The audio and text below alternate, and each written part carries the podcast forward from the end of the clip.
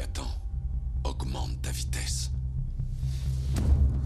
On n'est pas le meilleur quand on le croit, mais quand on le sait.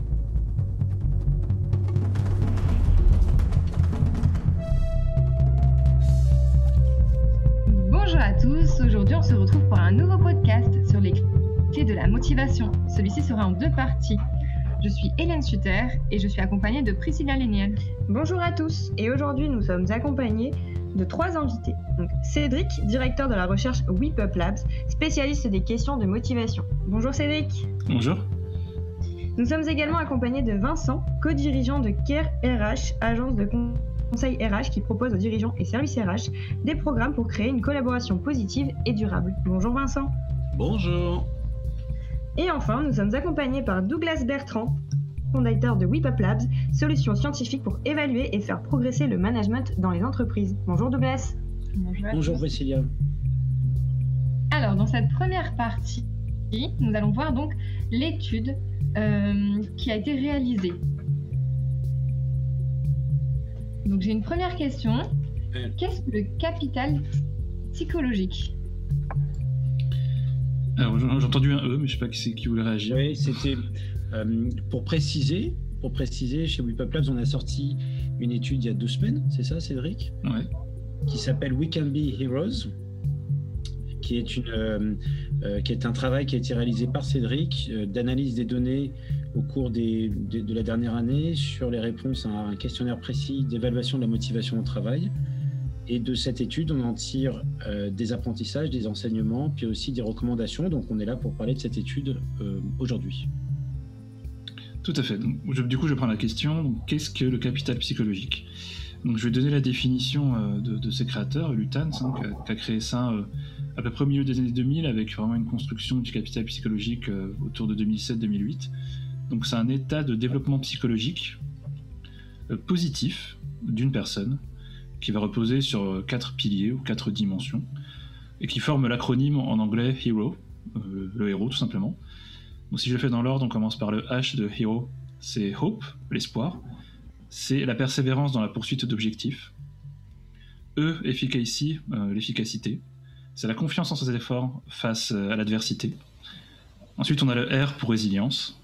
C'est rebondir et maintenir les efforts suite à un échec ou suite à la non-atteinte d'un objectif. Et enfin, le O, c'est l'optimisme. C'est l'attribution, euh, une attribution positive sur ses réussites présentes et sur les réussites à venir. Voilà une définition euh, très scientifique, et donc ça va être euh, lié à, beaucoup d'éléments positifs au niveau du travail. Hein. C'était développé dans, le cadre de la psychologie du travail notamment. Donc ça peut être lié au flow, à l'intelligence émotionnelle, à la performance, au bien-être, à la créativité, à des comportements qu'on va appeler citoyens. Donc il y a vraiment la diminution du stress, aussi la diminution du burn-out. Donc plein de conséquences positives à ce capital psychologique. Ok. Du coup, euh, par rapport au capital psychologique, tout ça, euh, votre étude euh, que vous avez faite, en fait, on, a vu que c'était basé sur des résultats datant des années 2000. Est-ce que du coup, on, est sûr que ces derniers soient encore appropriés? C'est-à-dire, par exemple, là, récemment, on a eu donc la, crise Covid, hmm. le télétravail, etc. Est-ce que du coup, les, les résultats qui datent de 2020 sont encore appropriés à cette année donc la théorie a été créée en, 2000, euh, enfin dans les années 2000 du moins, mais euh, le Lutans euh, et, Avolio, notamment les auteurs, ont, ancré vraiment ce capital psychologique sur plusieurs éléments, notamment que ce soit basé sur la théorie et la recherche, avec des mesures valides et des impacts mesurés sur la performance mis à jour continuellement. C'est-à-dire, même si les premières études datent de la fin des années 2000, on a encore des études aujourd'hui, dans ces dernières années, sur le capital psychologique. Je crois qu'il y a même des doctorants qui travaillent dessus en France actuellement. Donc c'est euh, une théorie qui est encore beaucoup travaillée, puisque bah, forcément, euh, tu le disais juste avant, on parlait de, du confinement, et pendant le confinement, euh, il y a eu énormément d'études au niveau de la psychologie. Hein. Il n'y a pas eu que des études sur les vaccins, sur la médecine ou sur les conséquences en termes de maladies, mais aussi au niveau psychologique, on s'est beaucoup intéressé. Il y a eu beaucoup d'outils de mesure qui sont sortis sur le Covid, sur l'anxiété du Covid, sur la performance du Covid. Et donc, on, à ma connaissance, je ne sais pas eu vraiment d'études sur le capital psychologique. On en a, on en a un peu fait là du coup, parce qu'on a, eu quelques échantillons quand même pendant le Covid, mais sans forcément en parler directement. Euh, donc c'est encore mis à jour aujourd'hui, bien, bien, sûr. Ok, et euh, euh Labs a réalisé une étude en ligne, c'est ça? C'est ça, oui. Euh, les participants, est-ce qu'ils ont été sélectionnés? Et de quel type d'environnement viennent-ils? Alors, c'était deux- 250 personnes donc, qui ont été recrutées pendant l'année 2020, donc qui ont participé, euh, enfin qui ont utilisé les outils euh, WePup, ou qui ont, passé les questionnaires de WePup Labs, et donc euh, avec euh, leur accord bien sûr, et l'anonymat de leurs données. hein. En tant que chercheur, je ne savais pas à qui appartenaient les données. On a eu un échantillon de 250 personnes employées dans différents secteurs, mais toutes, toutes et tous employés en tout cas, et majeurs. D'accord. Parce que c'est vrai que le psycap, alors on est dans la psycho du travail, mais chez WePup Labs, on travaille aussi à des études pour euh, euh, observer le capital psychologique chez les jeunes notamment. Euh, je pense que dans, vu que c'est fort lié à la motivation, on va en parler tout à l'heure, je pense que le capital psychologique, on peut le retrouver dans différents domaines, pas uniquement dans la psycho du travail, mais bon, ça a été développé assez récemment quand on prend en compte l'histoire de la psychologie. Une théorie qui a moins de 15 ans, c'est une théorie qui est, relativement jeune, donc il nécessite encore de nombreuses études pour l'étendre à différents domaines. Nous, on est resté dans la psycho du travail, vraiment, pour le coup. Mais on a d'autres développements en cours avec les jeunes, notamment. Ok, ça va. Ben, on a une question d'ailleurs concernant les résultats qu'on a vus dans l'étude. Donc, euh, selon l'étude réalisée, vous dites que 76,7% de la part de participation du capital psychologique est liée à, à la motivation. Mm. Euh, que pouvons-nous conclure donc euh, de, de cette donnée? Alors, en fait, quand on regarde un échantillon, on va être sur un point de vue, d'un point de vue statistique, hein, on est dans ce qu'on appelle une régression. La motivation va varier sur un échantillon de façon, en, fonction des gens, hein, tout simplement. hein. Si on n'a pas tous les mêmes niveaux de motivation, et donc on peut en stat faire en sorte qu'une que le cap- on observe à quel point ces variations sont dues au capital psychologique. Donc si la motivation change chez les personnes, on peut établir un pourcentage, donc c'est ça ce pourcentage, à quel point le capital psychologique fait varier cette motivation. Donc là, on a une grande participation du capital psychologique aux variations de la motivation. C'est ça qu'on va dire d'un point de vue statistique. Donc euh, 67,7%. Alors il y a sûrement euh, 23, euh, enfin le reste du moins ça fait 23,3% d'autres éléments. Mais du moins 67,7% c'est déjà un score qui est assez important parce que ça veut dire que trois quarts des variations de la motivation sont dues euh, au capital psychologique.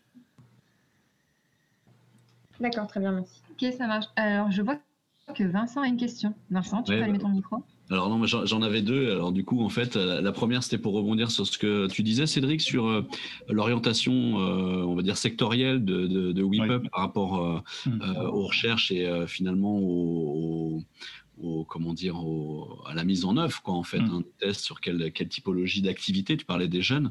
Et là, en, en- en- en entendant la, la notion justement de héros et de résilience, euh, on peut imaginer aussi que dans le secteur de la santé, euh, au vu du Covid et même pas que, c'est-à-dire euh, sur les annonces de, de maladies euh, ou d'accidents de la vie euh, graves, où euh, de fait le héros euh, va permettre forcément, j'imagine, des process de guérison ou de rééducation euh, euh, plus optimum, quoi. Ah, Il y, a, sans doute tout un travail à faire auprès de, de- de ce secteur-là aussi, j'imagine. Et, et clairement, le capital psychologique n'est pas sorti d'un chapeau. D'ailleurs, les quatre dimensions euh, ont toutes des ancrages théoriques euh, différents et bien ancrés depuis une vingtaine d'années. Donc, euh, Lutan, Savolion, on fait en quelque sorte une synthèse avec ce capital psychologique et donc la résilience. Euh, notamment, on peut citer par exemple Cyrulnik en France, hein, qui a beaucoup parlé sur la résilience d'un point de vue euh, très vulgarisé aussi. Et d'un point de vue plus recherche, on a Anne euh, Masten, par exemple, M-A-S-T-E-N, euh, qui a beaucoup travaillé sur la résilience et qui, euh, on, a beaucoup, on a beaucoup vu de- d'expériences sur la résilience, et notamment dans le cadre de la santé, c'est clair. Bah, surtout que là, on le voit avec le Covid, euh, les personnes qui se sont euh, quelque part euh, enfermées ou qui se sont enfermées dans des registres psychologiques, on va dire, dégradés, type état dépressif, euh, état un peu paranoïa. on en voit encore dans les entreprises, hein, d'ailleurs. hein. moi, j'en entends de Bien plus sûr. en plus parler des, des- des dirigeants, des managers qui ont du mal à interagir avec des collaborateurs, qui peuvent pas forcément revenir sur site ou qui ont carrément modifié un comportement euh, alimentaire ou autre à cause du Covid. Quoi, hein. Bah, je pense que le Covid, alors d'un point de vue plus, général, hein, euh, en tant que, que psy, je pense que ça a vraiment eu un effet de loupe grossissante des, euh, de toutes les pathologies qu'on pouvait avoir au niveau psycho. C'est-à-dire, si on avait une petite dépression, ça devient en gros une grosse dépression, si je caricature un peu. Et euh, bah, bon, même si on rigole un peu, qu'on va boire des verres en ce moment, qu'on est à peu près libéré, on a tous cette menace qu'on voit dans les médias, euh, que dit par le ministre de la Santé, d'une quatrième, cinquième, douzième vague. et donc forcément, on vit dans la résilience depuis, euh, depuis un an et demi, parce que la résilience, c'est rebondir, mais c'est Mm. aussi vivre avec, finalement. Mm. Et on vit avec le Covid. Et c'est d'ailleurs, je crois que bah, c'est le président qui avait parlé d'opération résilience. Alors, c'était plus un coup de com' peut-être, hein, je ne vais pas prendre, je vais pas prendre parti dans ce débat, mais on parlait déjà de résilience dès le début du confinement. Quoi. c'est clair. Ouais, Alors j'ai une deuxième question du coup, j'en profite puisque je, je, je maintiens la parole.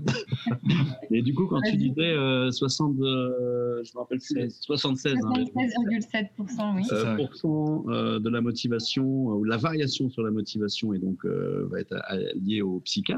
Ouais. Le reste, du coup, c'est-à-dire que dans, moi, je suis un utilisateur euh, des outils développés par WePup. Euh, finalement, dans la, dans, c'est-à-dire que même la partie besoins fondamentaux et euh, vient moins alimenter, va moins interférer sur euh, sur la, la- la stabilité de la motivation ou sur euh, quand tu dis voilà psychap a finalement 76% Hmm. d'influence sur la motive. Euh, j'aurais presque cru moins moi en fait. J'aurais cru que les besoins fondamentaux allaient prendre une place euh, quand même supérieure. Alors, euh, si on prend le modèle global, parce qu'on a créé un modèle avec plusieurs forces motivationnelles, là, dans cette étude, We Can Be Heroes, on a parlé euh, plus du capital psychologique, hein, pour rester simple, mais dans le modèle, on part de toute façon de la satisfaction des besoins fondamentaux. C'est-à-dire, il faut imaginer, c'est le contexte, c'est le niveau de satisfaction des besoins fondamentaux, le contexte au travail, où j'en suis au niveau autonomie, affiliation et, compétences. Et donc, on sait bah, que quand on a besoins fondamentaux satisfaits, on, euh, on atteint un meilleur bien-être psychologique plus ils sont satisfaits, plus on a de conséquences positives sur le bien-être. Donc ça, ce lien, euh, on on va pas euh, dire le contraire. hein. Il y a 50 ans de théorie sur la théorie de l'autodétermination, on est sûr de ce truc-là. Néanmoins, ce lien peut être expliqué à la fois par la motivation, par le niveau de motivation, et à la fois par le capital psychologique. C'est là qu'intervient ces 67,7%. C'est-à-dire que cette, motivation, ce lien entre satisfaction des besoins fondamentaux et bien-être psychologique, est expliqué par le capital psychologique, en partie. En partie. Au niveau de notre échantillon de, euh, d'employés. D'accord. Euh, mais du coup, nous, par rapport à ça, on a aussi une, une question, parce que du coup, on voit donc la, la part du, du capital psychologique à la motivation. Est-ce que l'inverse est vérifiable? En fait, est-ce que, est-ce qu'il y a une boucle de cause à effet? Alors c'est vrai qu'on se pose toujours la question quand on fait des modèles euh, comme ça, à se dire, euh, bah, c'est un peu l'histoire de l'œuf et de la poule, quoi. Oui, Est-ce que, le capital psychologique intervient après?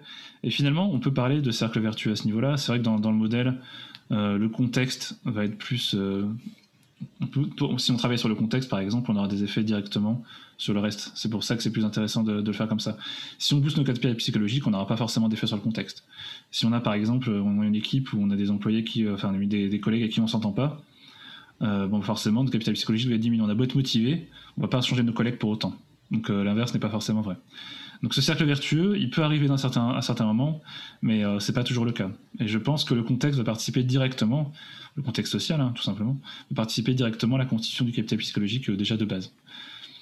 Après, c'est sûr que le capital psychologique nous permettra peut-être d'endurer un contexte plus euh, qui n'est pas forcément évident, un contexte qui ne satisfait pas forcément des besoins fondamentaux, et nous permettra du coup d'atteindre un meilleur bien-être. Mais en, en l'occurrence, on ne va pas partir du capital psychologique vers le contexte des besoins fondamentaux.